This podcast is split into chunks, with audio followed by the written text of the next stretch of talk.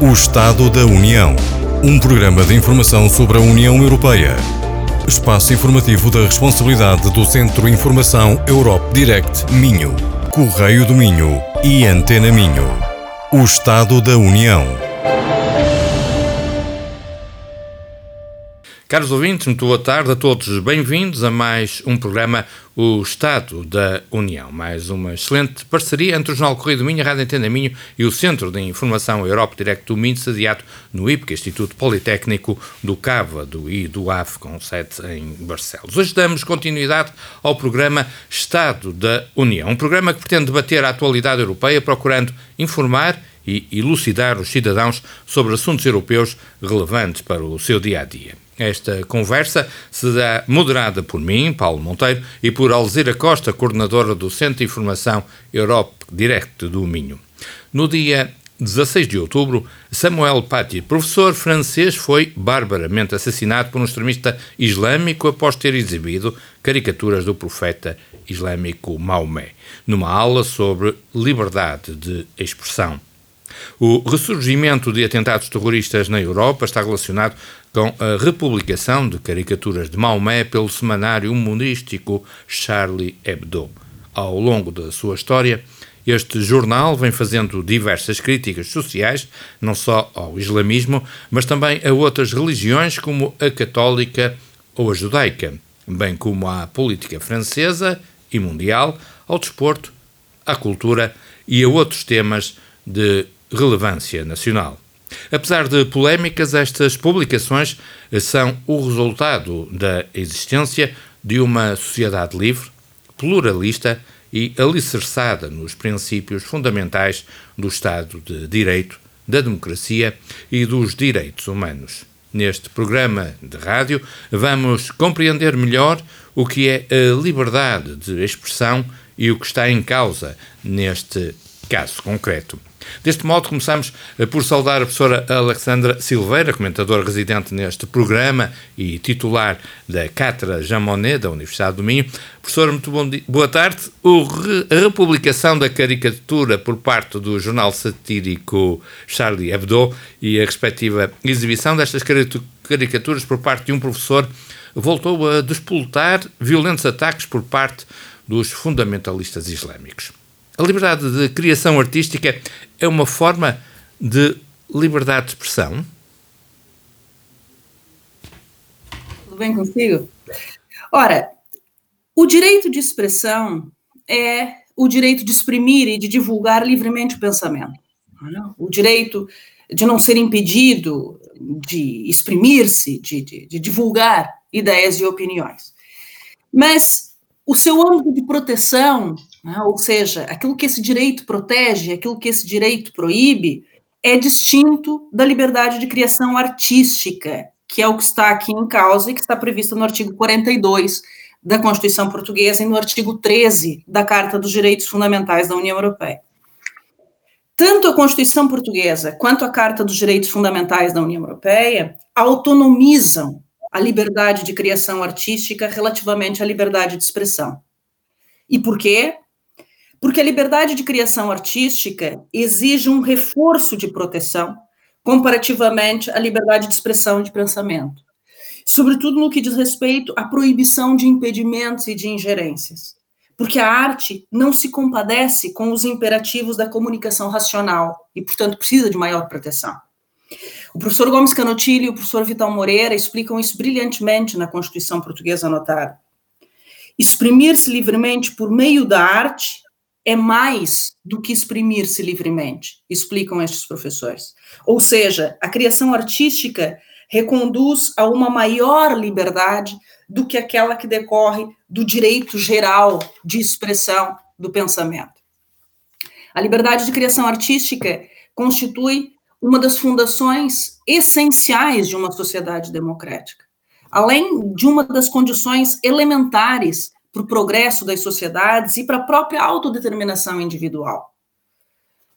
E assim, não só relativamente uh, aquilo que nós poderíamos dizer, as expressões artísticas consensualmente aceites, né, deve ser assim, não apenas relativamente às expressões artísticas consideradas, vá lá, inofensivas, indiferentes, mas também e sobretudo aquelas que ofendem, aquelas expressões artísticas que chocam, que incomodam, seja o poder público ou parte da população, porque são precisamente estas, estas expressões artísticas, essas, um, estas manifestações de arte, são precisamente estas que mais carecem de proteção, aquelas que chocam, aquelas que incomodam.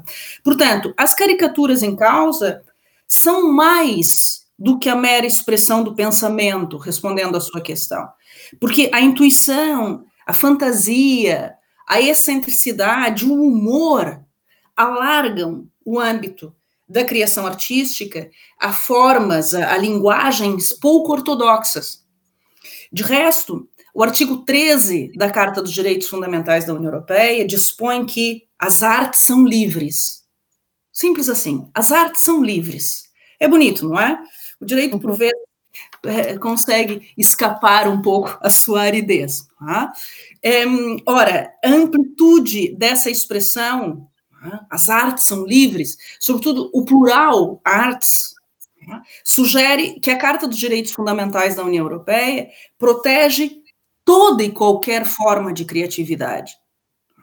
Qualquer representação criativa de expressões, de experiências, de fatos conduzíveis à contemplação.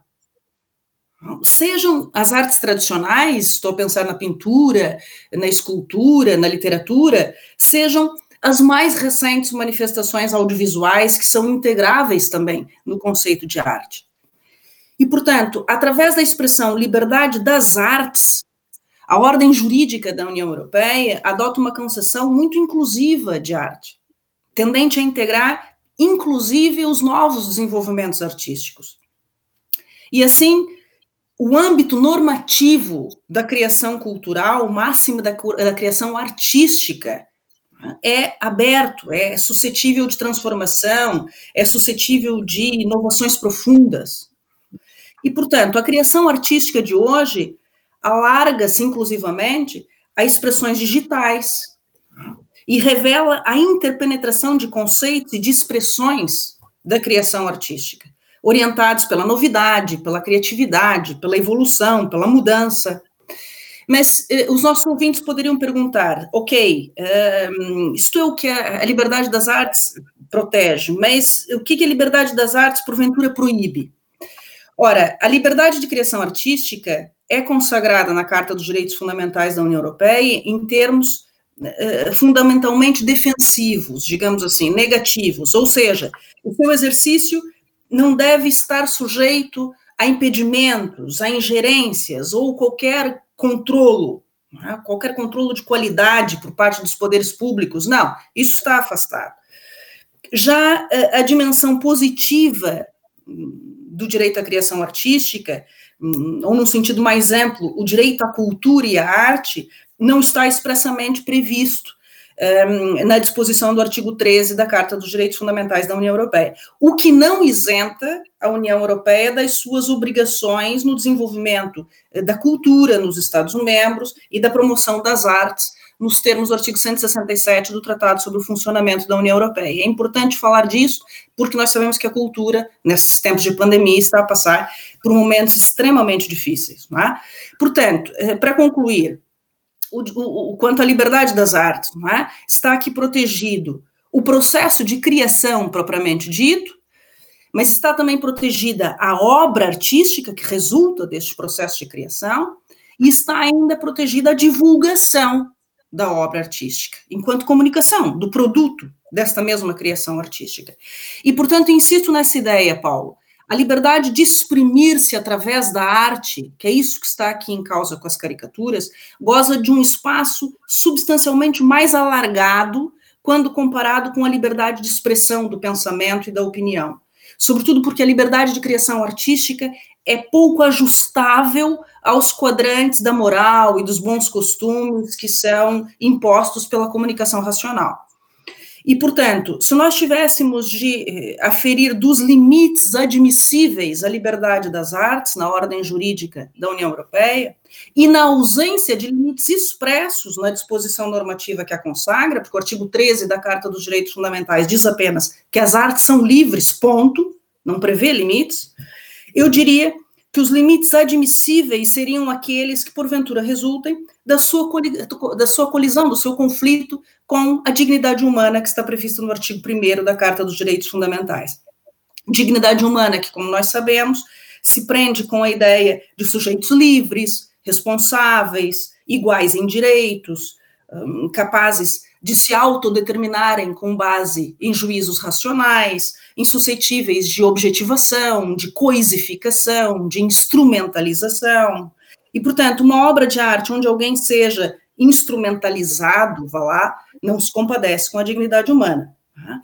Mas, à luz do artigo 13 da Carta dos Direitos Fundamentais da União Europeia, não há nada de errado com as caricaturas de Maomé, muito antes pelo contrário, trata-se de uma expressão artística e por isso beneficia de uma maior proteção jurídica, diríamos assim.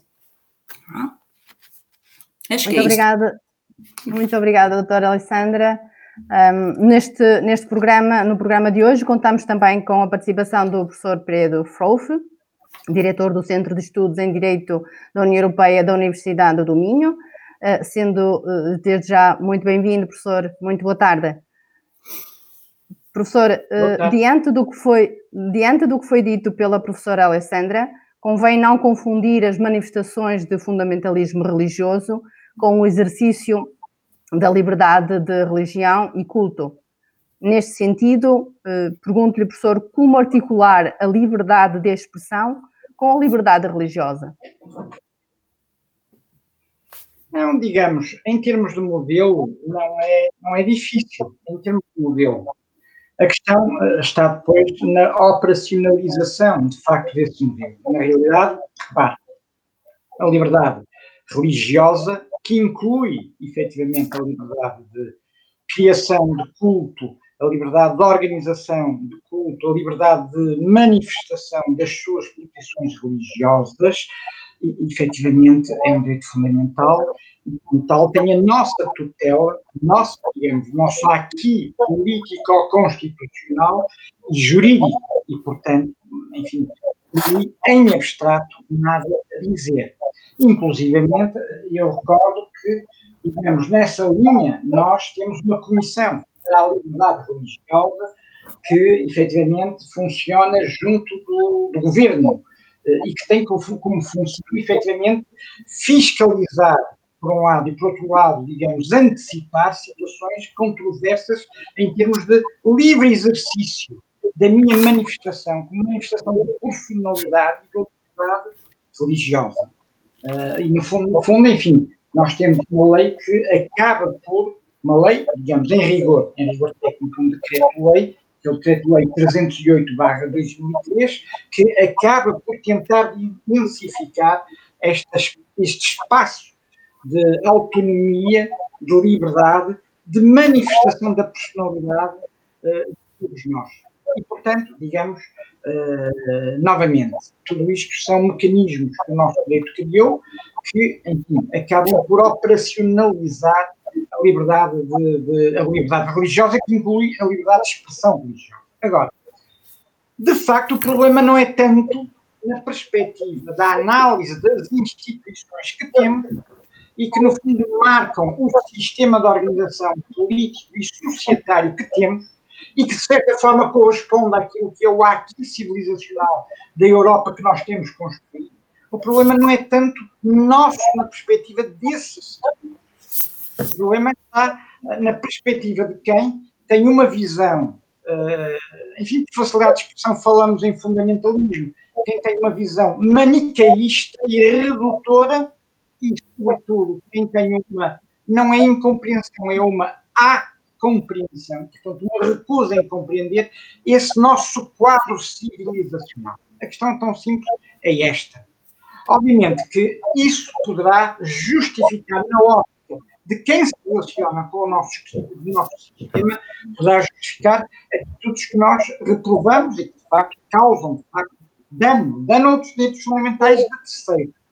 Mas isso, sabe, é uma perspectiva que, digamos, nos deve preocupar, mas devemos situar as coisas noutro contexto, muito objetivo. Ou seja, nós temos um quadro, temos um quadro, e de facto, esse quadro sendo violado, a resposta que nós temos que dar é apenas uma resposta criminal, porque repare, muito do que nos está, enfim, muito daquilo que está subjacente vira à sua questão, tem a ver com essas manifestações de sistema de suposta, suposta, digamos, religiosidade, ou movidos por uma suposta religiosidade, que acabam por ter também na ótica do nosso sistema, do nosso enquadramento, do nosso ordenamento, portanto, da nossa visão ainda, da nossa matriz de visão civilizacional, uma tutela, eu diria, criminal uma tutela criminal. E, portanto, desde logo, é fundamental separarmos a água, separarmos as águas, então, a expressão é essa. É fundamental separarmos as águas, apesar do discurso, narrativa, muitas vezes ser confuso. Ou seja, muito objetivamente, certas situações de extremismo religioso implicam violação da ordem estabelecida, da nossa ordem estabelecida, ordem civilizacional, jurídica, certas manifestações que, no fundo, agridem direitos humanos desde logo são não propriamente emanações de uma qualquer putativa liberdade religiosa, mas sim atos criminosos. E é essa a nossa visão, é essa a nossa perspectiva. Obviamente, se nós começamos a perder esta perspectiva, as coisas complicam-se em termos de operacionalidade. Portanto, o que eu diria em resumo é o seguinte: temos um quadro jurídico, temos uma proteção da liberdade religiosa que implica a liberdade de organização do culto, liberdade de criação do culto, organização do culto, liberdade de expressão da minha religiosidade, em sentido amplo. Temos, inclusivamente, instrumentos técnico-jurídicos que, institucionais que é suposto, agora aqui no caso português, é suposto selarem pela efetividade desse nosso quadrante, desse nosso, dessa nossa principiologia jurídica, nomeadamente cujo decreto 808-2013 e a dita cuja comissão, a dita cuja comissão, e é curioso notar que nessa comissão temos o presidente que é o, o professor Beira Cruz, mas temos também um representante da Conferência Episcopal Portuguesa, um representante da comunidade islâmica, um representante da, da comunidade israelita, um, um representante da Aliança Evangélica, Uh, e depois, enfim, temos especialistas em ciências jurídico-políticas, uh, temos o, o, presidente do Conselho Nacional da Comunidade Muçulmana, Ismail, enfim, e temos outras, outras personalidades que acabam por se dedicar ao estudo, no fundo, da religião e da liberdade, que é o direito fundamental, e, portanto, temos um quadro jurídico, um quadro justo fundamental, enfim, eh, que garante a liberdade religiosa como expressão da minha liberdade e da afirmação da minha personalidade, conhecida e inviolável. Temos depois, de facto, instituições que a operacionalizam, pelo menos teoricamente operacionalizam.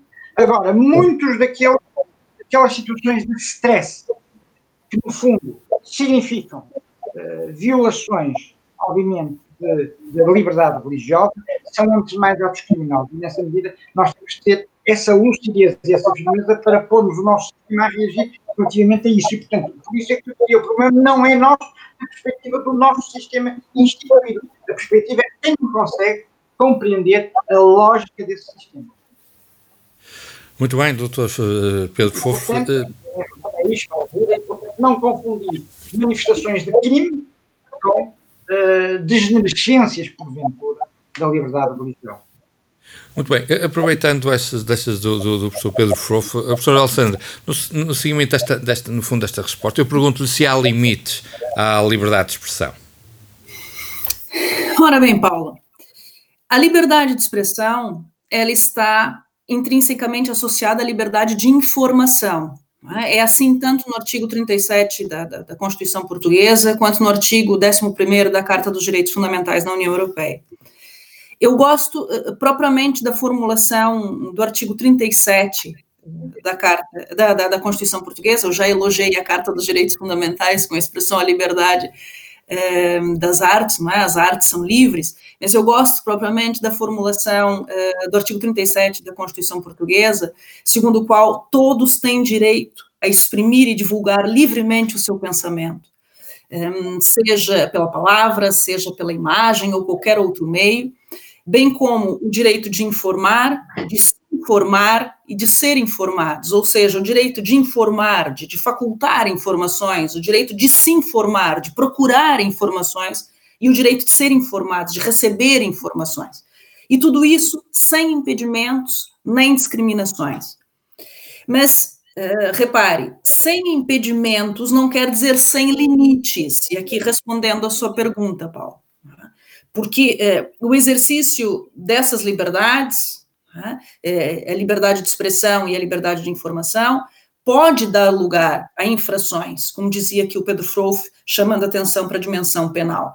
Né, infrações à privacidade, infrações à palavra, infrações à imagem. Todos os direitos têm limites, não são absolutos, nem o próprio direito à vida o é, é, pode ter de ceder em confronto com outros direitos e interesses. É? E, portanto, dentro dos limites da liberdade de expressão e de informação, e de informação eh, eh, já lá iremos, não pode haver obstáculos ao seu exercício. É? Essa ideia é, é, é, é importante, não pode haver impedimentos ou censuras ao exercício da liberdade de expressão e de informação, seja por poderes públicos, seja por poderes sociais. Estou a pensar em igrejas, em partidos, em, em eh, empresas, em organizações profissionais, etc. E todos gozamos eh, dessas liberdades, da liberdade de expressão e da liberdade de informação, em pé de igualdade, é? sem discriminações.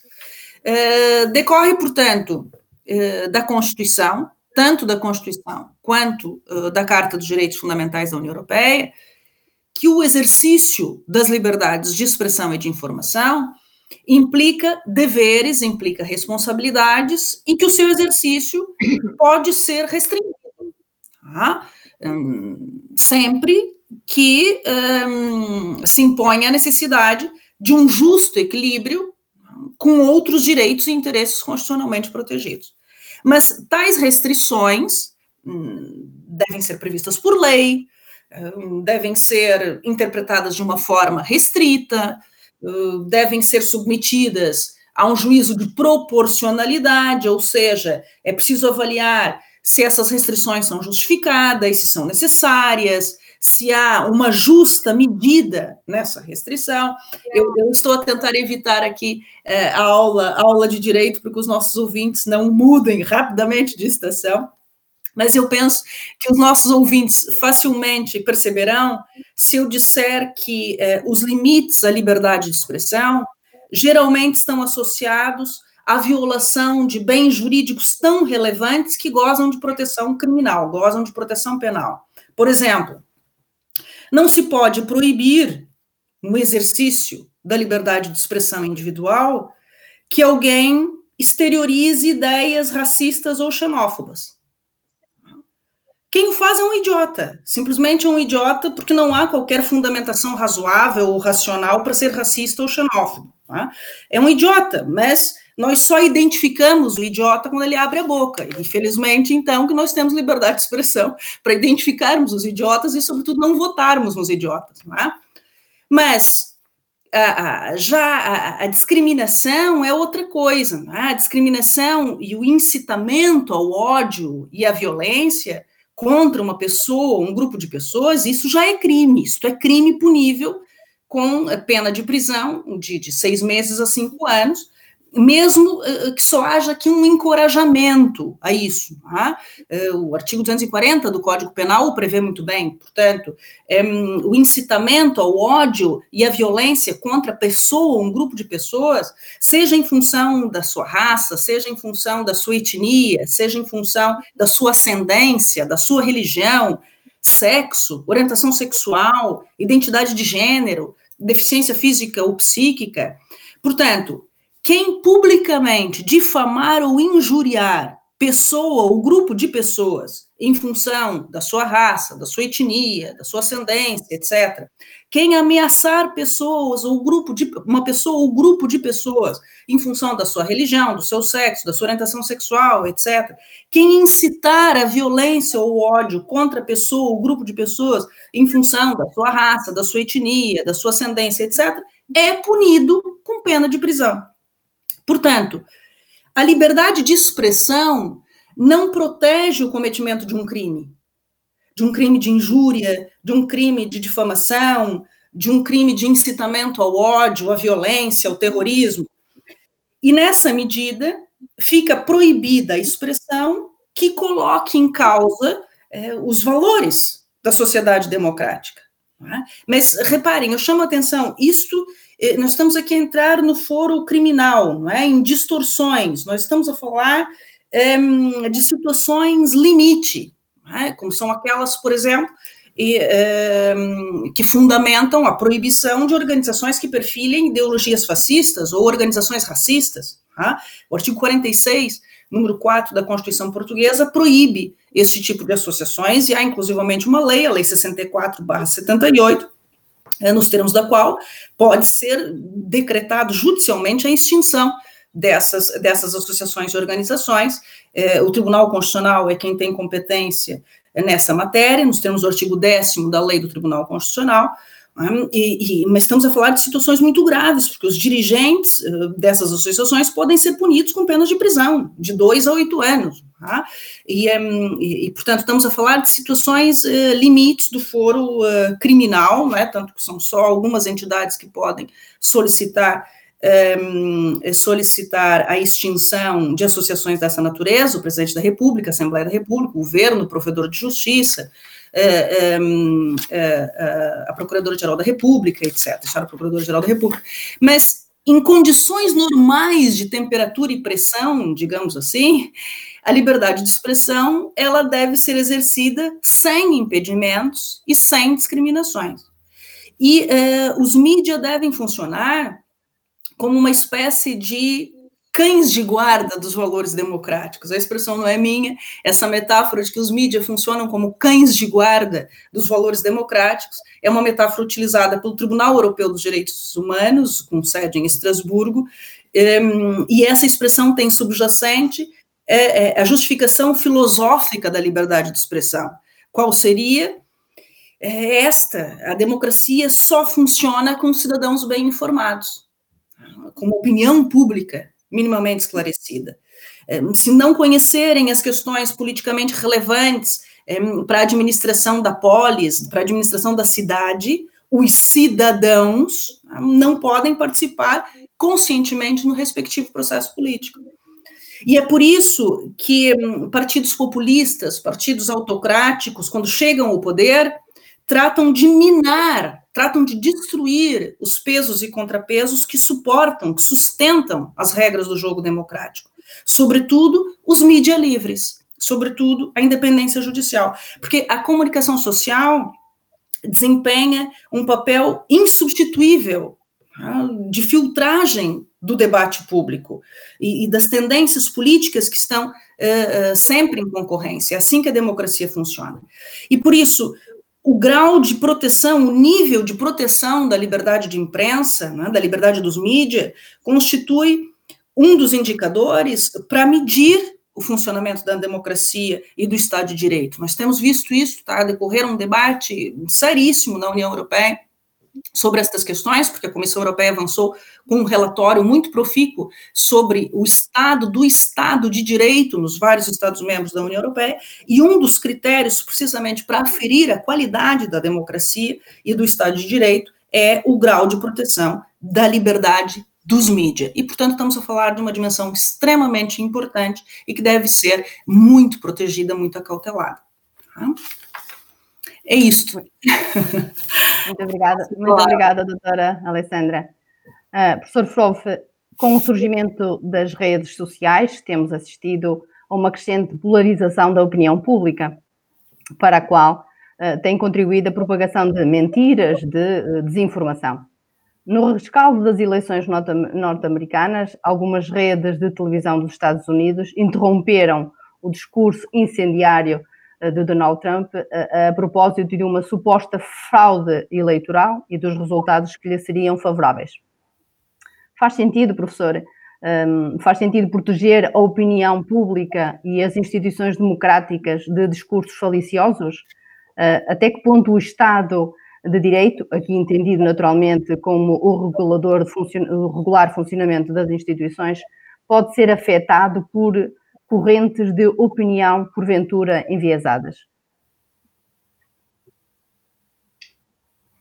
Olha, Alzira, isso é uma questão muito complexa. E há aqui várias perspectivas e vários planos de análise. É?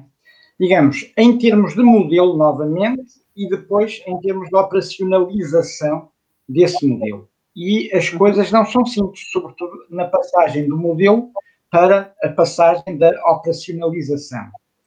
E, e, na realidade, na realidade, na realidade, muitas vezes o mal não está, não está, o vício, o erro não está propriamente no modelo, o erro está na forma como se operacionalizam as coisas. E é esse o problema, digamos. Eh, no fundo, no fundo é a velha ideia, todos os modelos são bons, desde que sejam bem executados por pessoas de boa fé. É? Desde que sejam bem executados por pessoas de boa fé. Ora bem, mas isso vamos voltar um bocadinho atrás. Eh, ponto número um.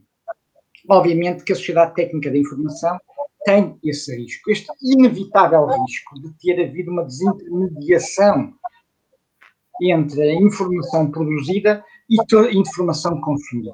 As redes sociais representam isso mesmo.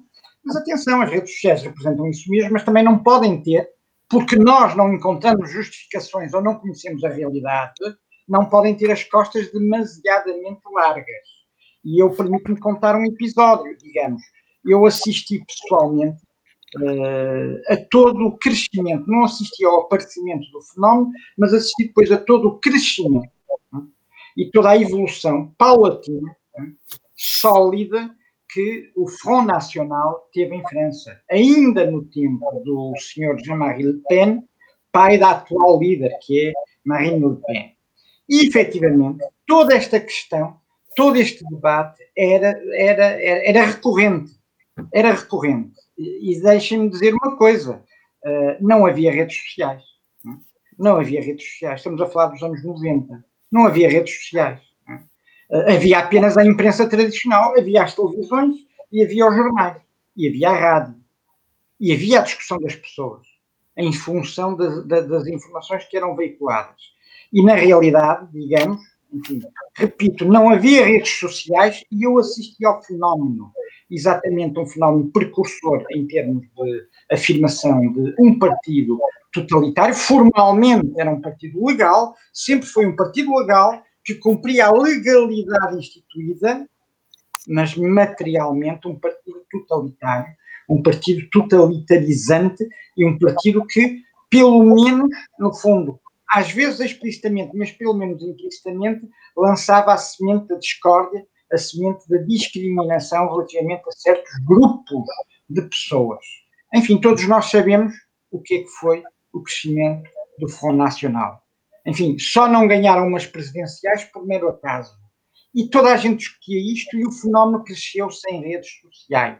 Isto para dizer o seguinte, também, enfim, o risco são as redes sociais, mas não só o risco, antes de mais, somos nós. Nós, a nossa população, nós, cada um de nós, a forma como nós nos comportamos, como nós nos organizamos, aquilo em que acreditamos, aquilo que é o nosso sistema educativo, aquilo que é o nosso sistema de formação, aquilo que é o nosso modelo de busca de interesses individuais ou coletivos, aquilo que é a nossa forma de interagir com a polis, usando a expressão que o professor Alessandro referia, com a gestão da polis. Hum?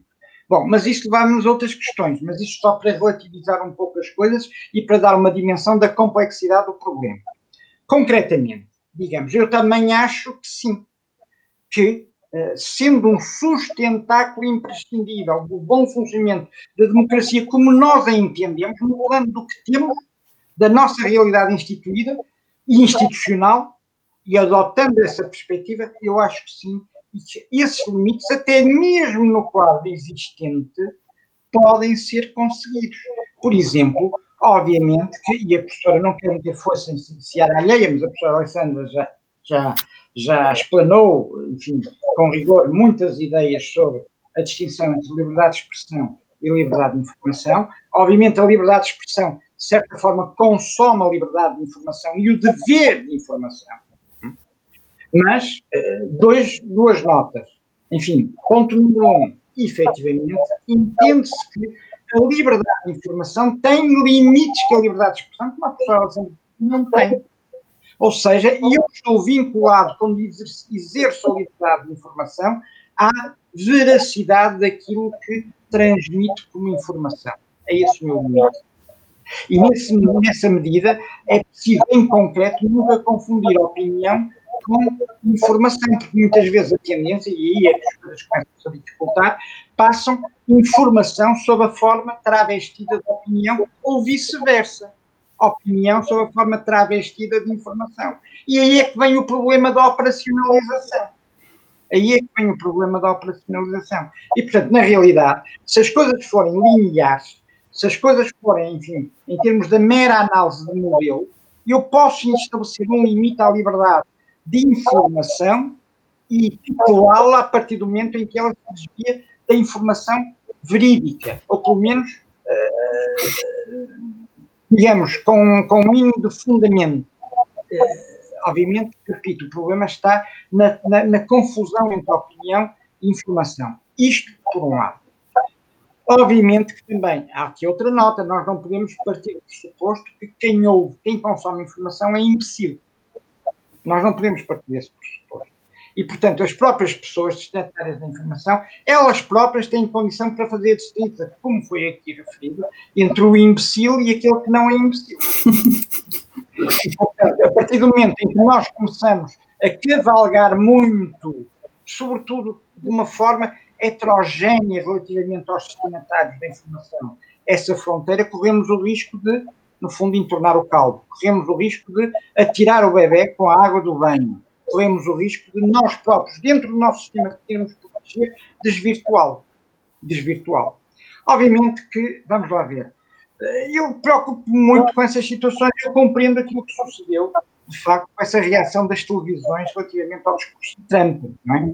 E, e compreendo, compreendo até, digamos, num primeiro momento até acho que eh, foi um ato higiênico, mas isso sou eu pessoalmente, mas reparem, eu já ouvi aqui manifestações, até enfim, numa estação da concorrência, manifestações entre comunidades de pessoas com norte-americanos que vivem em Portugal, pelo contrário, acharam mal e acharam, acharam que, de facto, o presidente Trump fez um bom trabalho, está a fazer um bom trabalho, faria um bom trabalho. Portanto, quer dizer, eu não quero ultrapassar também essa diversidade de opiniões. Eu, efetivamente, achava que podia haver um fundamento aqui. Obviamente, a partir do momento em que, nessa expressão do presidente Trump, respondendo diretamente à sua questão, havia a tentativa de passar informação que era falsa. Bom, claro está aqui outro problema, tinha que definir o que é que é falso. E, enfim, já, já, já Inácio Ramonet, há mais de 20 anos, o histórico editor e chefe de redação do Le Monde, num livrinho que chamava A Tirania da Comunicação, ainda não se falava de sociedade técnica de informação, nem de redes sociais, alertava para os riscos da democracia ser capturada pelos mídias. E, na realidade, eu pessoalmente acho, olhando para a situação, pelo menos a situação que me é próxima, eu acho que os mídias já não são, pelo menos alguns mídias já não são o quarto poder, como tradicionalmente se dizia, mas sim o primeiro poder. Mas sim o primeiro poder. Porquê? Porque tenho a faca e o queijo na mão de moldar a qualidade da nossa democracia. Isso é que me assusta, ainda que possa estar de acordo ou em desacordo com linhas editoriais, assusta-me que sejam pessoas, algumas das quais que eu conheço pessoalmente e relativamente às quais não tenho propriamente grande consideração intelectual, que possam determinar o sentido, o sentido uh, da formação da opinião política de uma comunidade. Para dizer, e para terminar, importa, salientando, salientando as dificuldades concretas de implementar este modelo, e repito, a ideia é esta, com os instrumentos que temos, na perspectiva do nosso sistema, nós podemos limitar legitimamente a expressão, quando ela, no fundo, é uma forma de exercer a informação camuflada. Essa informação, de facto, não respeita os limites da veracidade, respondendo diretamente à sua questão, mas, digamos, para concluir, eu comecei, a partir do momento em que o episódio uh, que sucedeu nos Estados Unidos, com as principais TVs, inclusive a Fox, eu comecei a pensar, bom, mas eu, eu, eu, eu, eu não vou nominar, eu estou farto de ver aqui uh, comentadores do nosso panorama audiovisual, enfim, por experiência própria, porque incidentalmente já, já, já tive que lidar com situações que foram comentadas, passarem suposta informação com um tom de superioridade moral que são objetivamente falsas. E contra essas formas interpretadas de nos distorcerem a realidade, nós não estamos preparados, não temos armas, nem sequer as identificamos. São subreptícias. O presidente Trump, enfim, tipo um elefante numa loja de porcelana, avisa o que vem e todos nós já estamos preparados. Agora, os falsos informadores, que mais não são de opinadores, e com uma superioridade moral, vão passando a sua agenda, esses é que me preocupam, porque esses nós não conseguimos fazer essa distinção. Em resumo, concluindo, novamente é uma questão de modelo. No modelo, eu acho que há, efetivamente, e justificações, sobretudo se nós violamos o direito de informação, ainda que camufladamente sob a forma da expressão, expressão política, expressão Há formas de limitar em prol da manutenção do sistema que temos. O problema está, de facto, de facto com lucidez, detectarmos e controlarmos as coisas em concreto.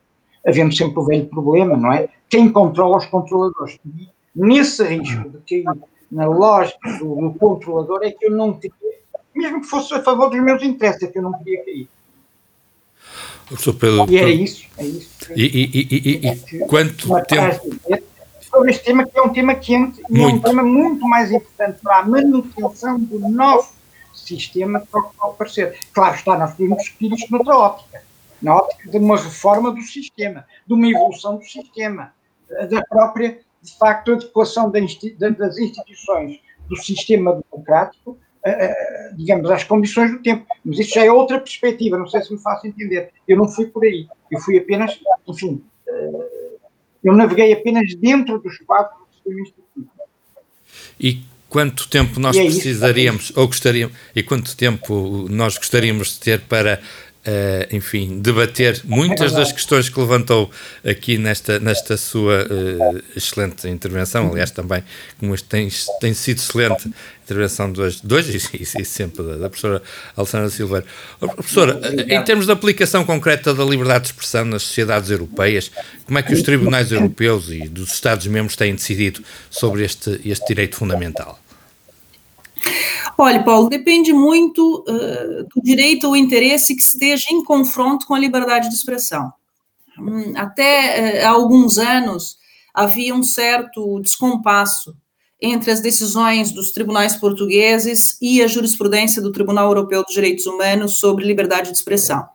Para que os nossos ouvintes lá em casa consigam acompanhar, um, o Tribunal Europeu dos Direitos Humanos é um tribunal com sede em Estrasburgo, né, que zela pela aplicação da Convenção Europeia dos Direitos Humanos. Né. Estamos a falar um, de toda uma estrutura que foi criada no âmbito do Conselho da Europa, né, uma organização internacional uh, criada na sequência da Segunda Guerra Mundial para defesa, precisamente, de direitos humanos, e, portanto, se porventura uh, um particular entender, um de, um de nós, um, cidadão, né, entender que, porventura, o Estado português uh, violou direitos consagrados na Convenção Europeia dos Direitos Humanos, uma vez esgotadas as vias internas de recurso, pode aceder ao Tribunal Europeu dos Direitos Humanos para um, tentar ver a sua, a sua pretensão reconhecida, quer dizer, não se vai alterar a situação internamente, mas uh, há aqui um reconhecimento de que houve uma violação por parte do Estado português relativamente uh, os direitos, aos direitos humanos consagrados na Convenção Europeia. E, portanto, eu dizia que durante algum tempo houve um certo descompasso entre as decisões dos tribunais portugueses e a jurisprudência do Tribunal Europeu dos Direitos Humanos eh, a propósito da liberdade de expressão. E por quê? Porque os tribunais portugueses faziam prevalecer, maioritariamente, o direito ao bom nome e à reputação no confronto com a liberdade de expressão, o que resultava num elevado número de condenações de jornalistas por difamação.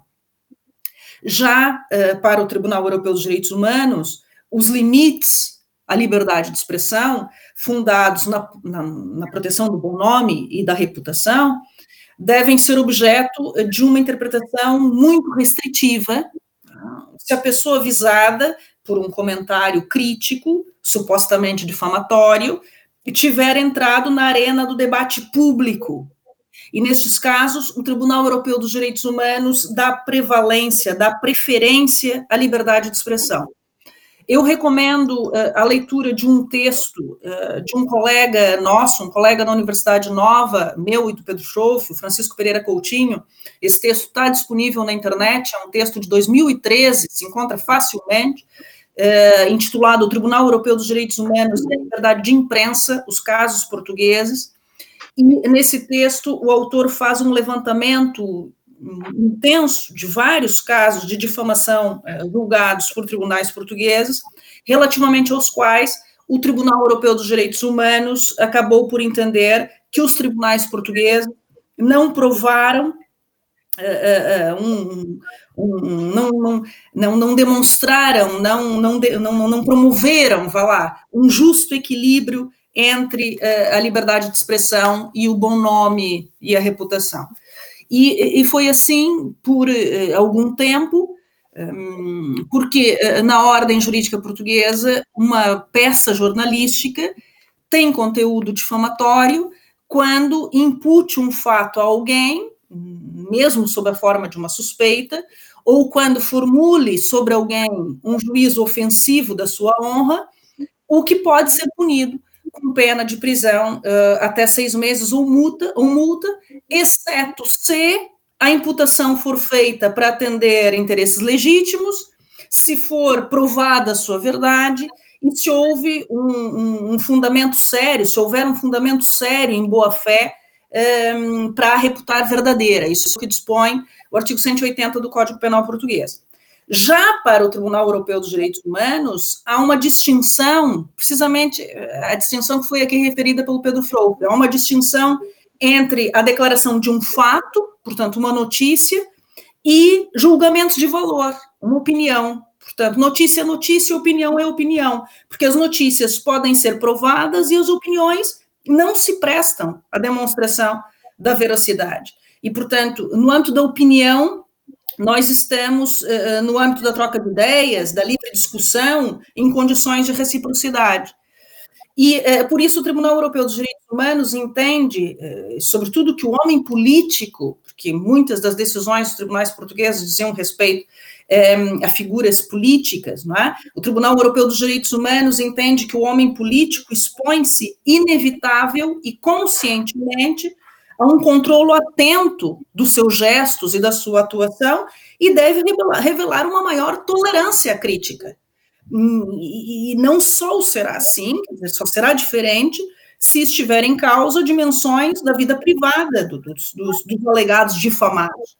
Porque questões que relevem apenas da esfera privada não contribuem, obviamente, para o debate público, pelo que parecem de proteção eh, no âmbito da liberdade de imprensa, salvo se alguns detalhes da vida privada forem eh, inseparáveis do exercício de funções públicas, eh, como aquelas questões relacionadas com a saúde do político ou problemas financeiros, etc.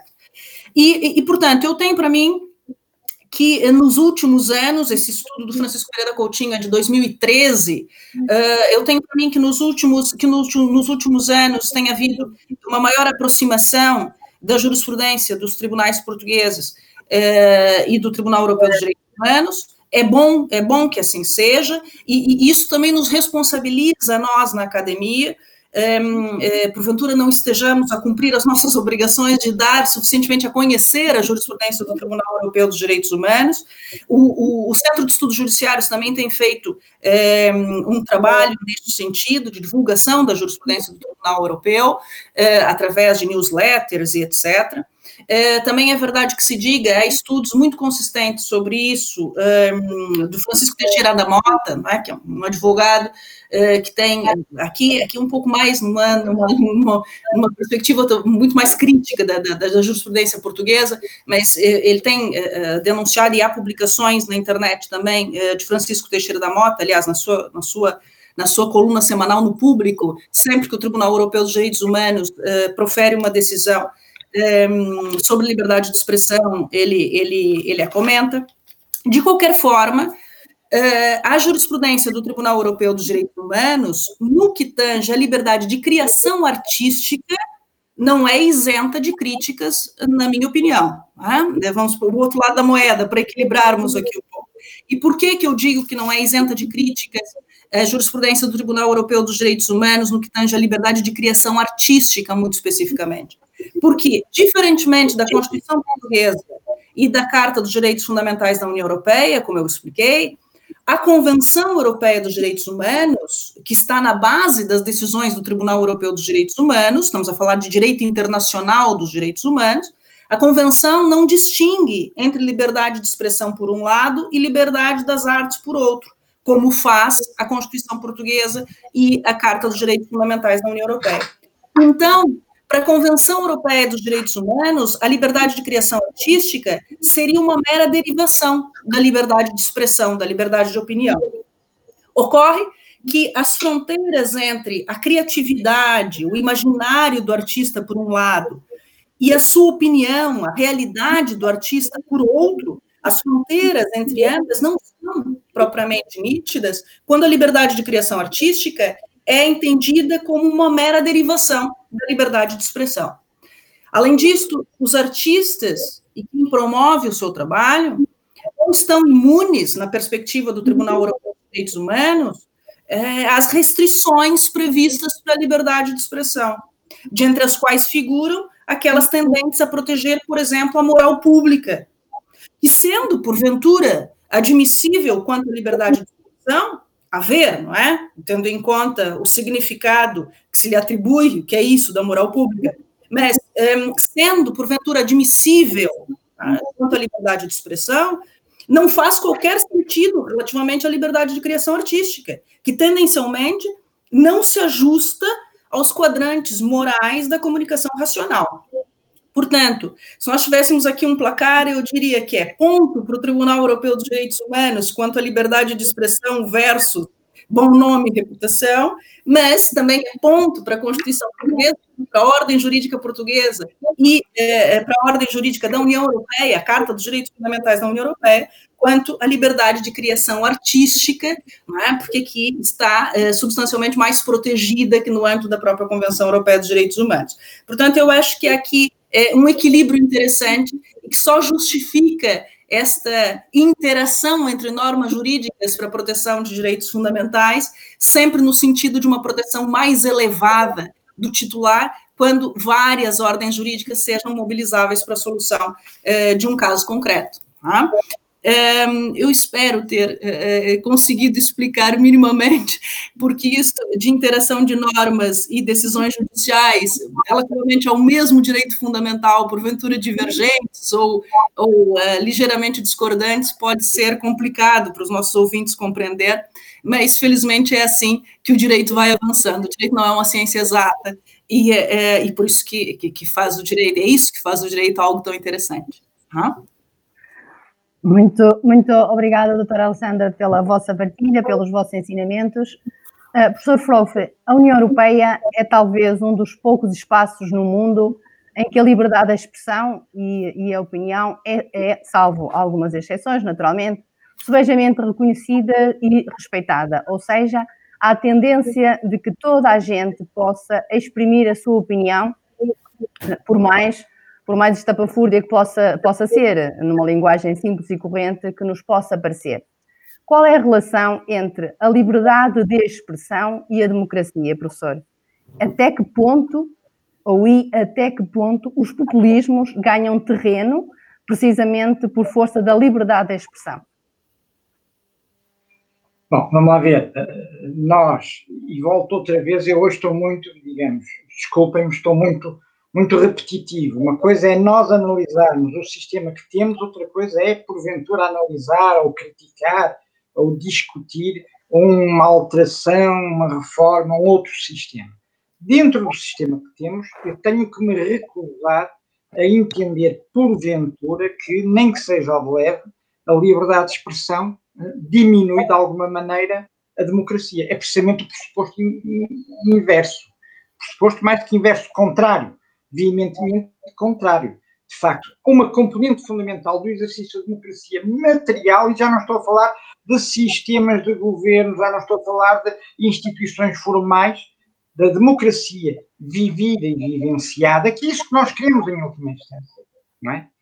É efetivamente a liberdade de expressão e, enfim, eu, eu, eu subscrevo tudo aquilo que muito claramente, muito certeiramente, a professora Alessandra acabou de explicar e aquilo que já fomos falando, inclusivamente, sobre a componente de dever barra liberdade de informação e in situ na própria liberdade de expressão e as suas correlativas, digamos, ligações.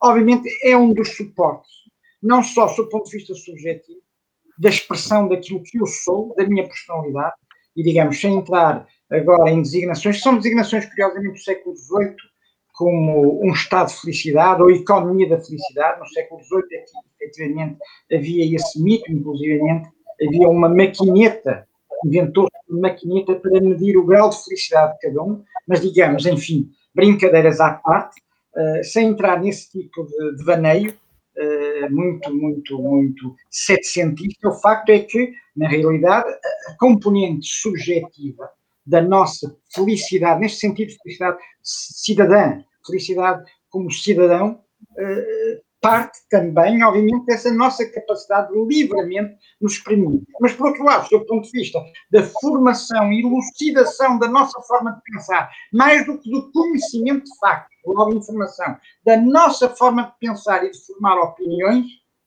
é, de facto, desfrutarmos de uma liberdade de expressão plena, podermos aceder, inclusive, como dizia, dizia alguém, não sei se foi o professor Alessandra, se foi a Alzira, enfim, uh, mesmo, uh, foi a Alzira, creio, mesmo de poder ouvir opiniões estapafúrdias. Aliás, eu digo que a liberdade de expressão serve principalmente para ouvir opiniões estapafúrdias. As outras, enfim, eu já as conheço. E, portanto, digamos, temos que ter a noção disto, não é? É para garantir, tal como a proteção das minorias, é para garantir o diferente que existe, é sobretudo, em última instância, para garantir o diferente que existe a liberdade de expressão. Obviamente que, e há pouco eu referi uh, Ramonet, uh, obviamente que, no fundo, no fundo, nessa medida, na medida em que a informação está contida na expressão, uma saudável, uma forte e vivificada liberdade de expressão e, por, por decorrência, liberdade de informação, barra de ver de informação, são, portanto, fundamentais para a formação daquilo que nós entendemos ser o nosso, a nossa matriz de vida democrática e, portanto, são indissociáveis. Não se concebe, de resto, mesmo do ponto de vista formal, atenção, mesmo do ponto de vista formal, institucional, não se concebe uma limitação uh, à liberdade de expressão num contexto de sistema democrático. Portanto, digamos, ambas caminham lado a lado, mais do que isso. Uh, uma é pressuposto, é um dos pressupostos da outra, e mais, a outra existe também noutra perspectiva daí subjetiva, para nos garantir essa liberdade. A outra, ou seja, a democracia, existe também nessa perspectiva subjetiva para nos garantir essa nossa liberdade como extensão da nossa própria afirmação de personalidade e de realização pessoal. E, portanto, nesse sentido, as coisas para mim são claras e, à, à luz da análise que nós fazemos dentro nosso sistema, que aceitamos, eu podia dizer, enfim, de iure que é um palavrão, uma expressão que se usa no direito para dizer, enfim, em termos de análise crítica, prospectiva daquilo que há de mudar, bom, podemos ter outras opiniões e podemos desenvolver outros tópicos de, de, de reflexão, mas à luz do sistema instituído, de facto, essa ligação é não só intrínseca, como, enfim, é, não é concebível que não exista. Muito bem. Em resumo, o nosso dever de proteção de ambas as liberdades, barra deveres, dever de informação, é fundamental para vivificarmos um modus operandi e um modus de vida democrático. E como sempre o tempo, o tempo voa, nós estamos quase no final deste programa de hoje do Estado eh, da União. Vamos já rapidamente para as sugestões que temos para os nossos eh, ouvintes. Alessandra Silveira. O rapidamente é que é complicado. Mas vamos lá tentar. Eu, um, eu vou recomendar, já que falamos aqui, é, o mote desta nossa conversa foram as caricaturas, um, e, uh, e, eu tive aqui a oportunidade de, de expressar as minhas preocupações e a propósito da liberdade das artes.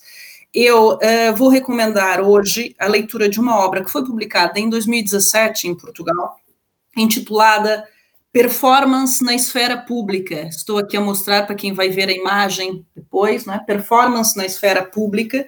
Foi organizada por, por Ana Paz, uma estudiosa das artes performativas, que nos oferece uma reflexão sobre em que medida as artes, e a performance em particular, faz política por via de experiências provocadoras, desconcertantes, por vezes excessivas até.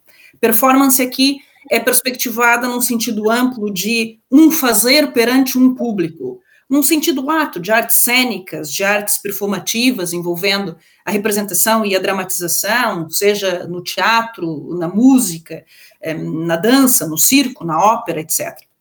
E essa publicação dá-nos conta do crescente acolhimento eh, das artes, eh, da performance, em contextos institucionais de grande escala, inclusive, a inserção da performance nos museus, por exemplo, como seria o caso do Tate Modern em Londres, e eh, os vários autores, são vários, eh, são vários textos, os vários autores desta publicação foram provocados a responder se a performance arte pode construir, pode recriar o espaço público, ou seja, como a performance atua na esfera pública, como cria espaços de circulação de ideias e opiniões, como reconfigura as possibilidades políticas, éticas e estéticas do encontro com o outro, da, da nossa ação no mundo.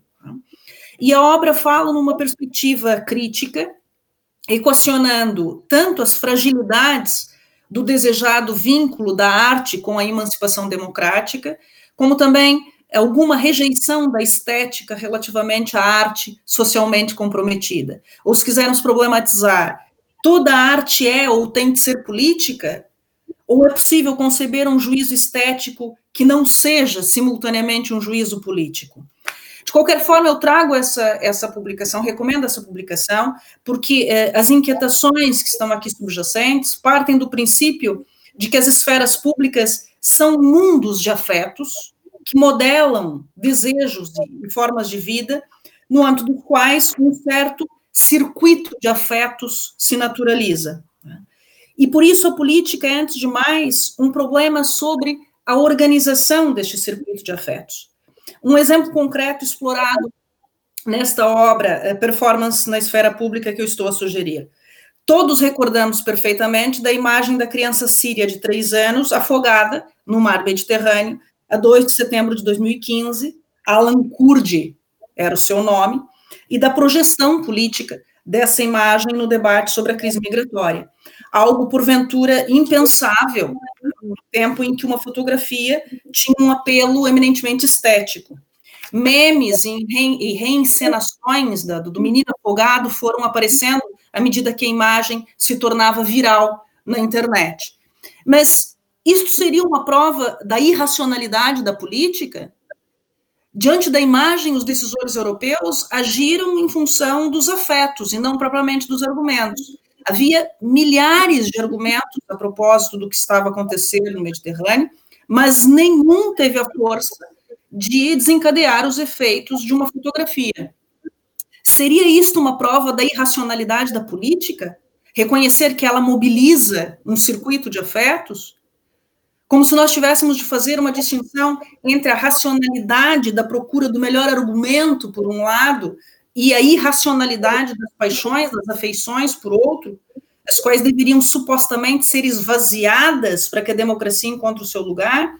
Há um filósofo brasileiro, Vladimir Safatli, da Universidade de São Paulo, que tem trabalhado essas questões com muita pertinência e defende que existe uma racionalidade dos afetos e que a questão fundamental dos tempos que correm reside precisamente em construir um conceito de racionalidade que dê conta daquilo que não é resultado da consciência, que não é fruto de um projeto intencional da consciência, mas sim daquilo que afeta a consciência de fora e que a leva a julgar de uma forma que não resulta simplesmente da autonomia do sujeito.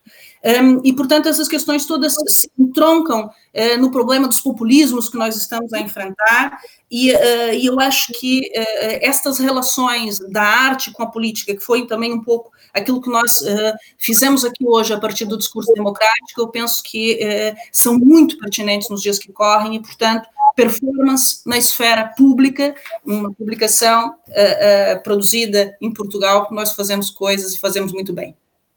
Muito bem, excelente, doutora uh, Silveira, Alessandra Silveira.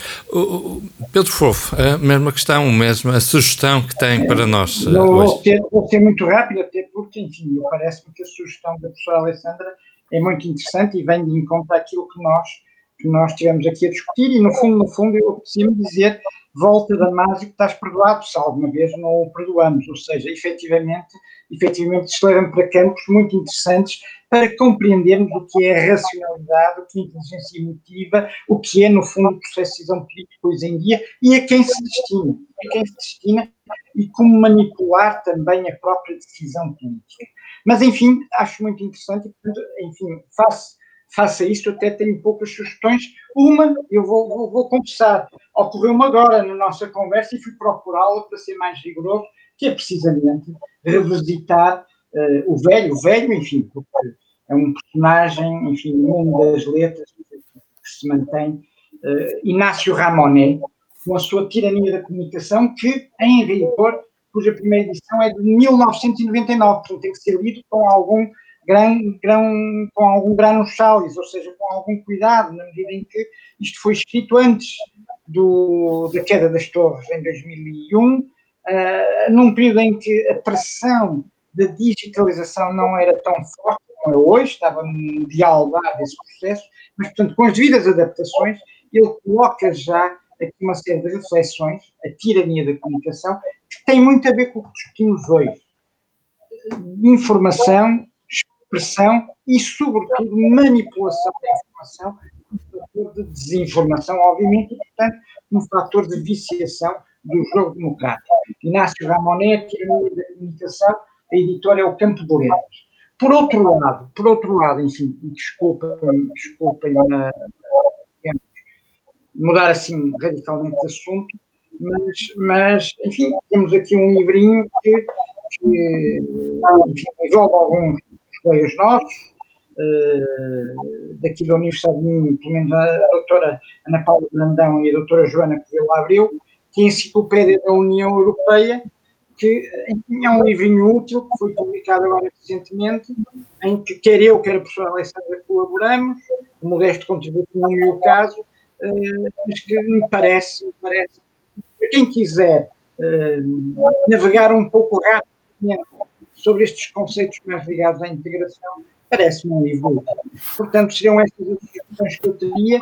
Enfim, uh, eu confesso que tinha aqui outra, mas mas acho que perante o, o, fluir da conversa, prefiro, prefiro referir o Inácio Ramonet a outra que fui pensar. E, portanto, eram essas as minhas sugestões. Muito bem, também excelente. Alzira Costa, e sugestões que temos hoje? Bom, eu também vou deixar duas sugestões mais em termos de comunicação uh, de atividades que vão, que vão desenvolver-se durante ainda esta semana. Eh, nomeadamente do Centro de Informação Europa Direta do Minho.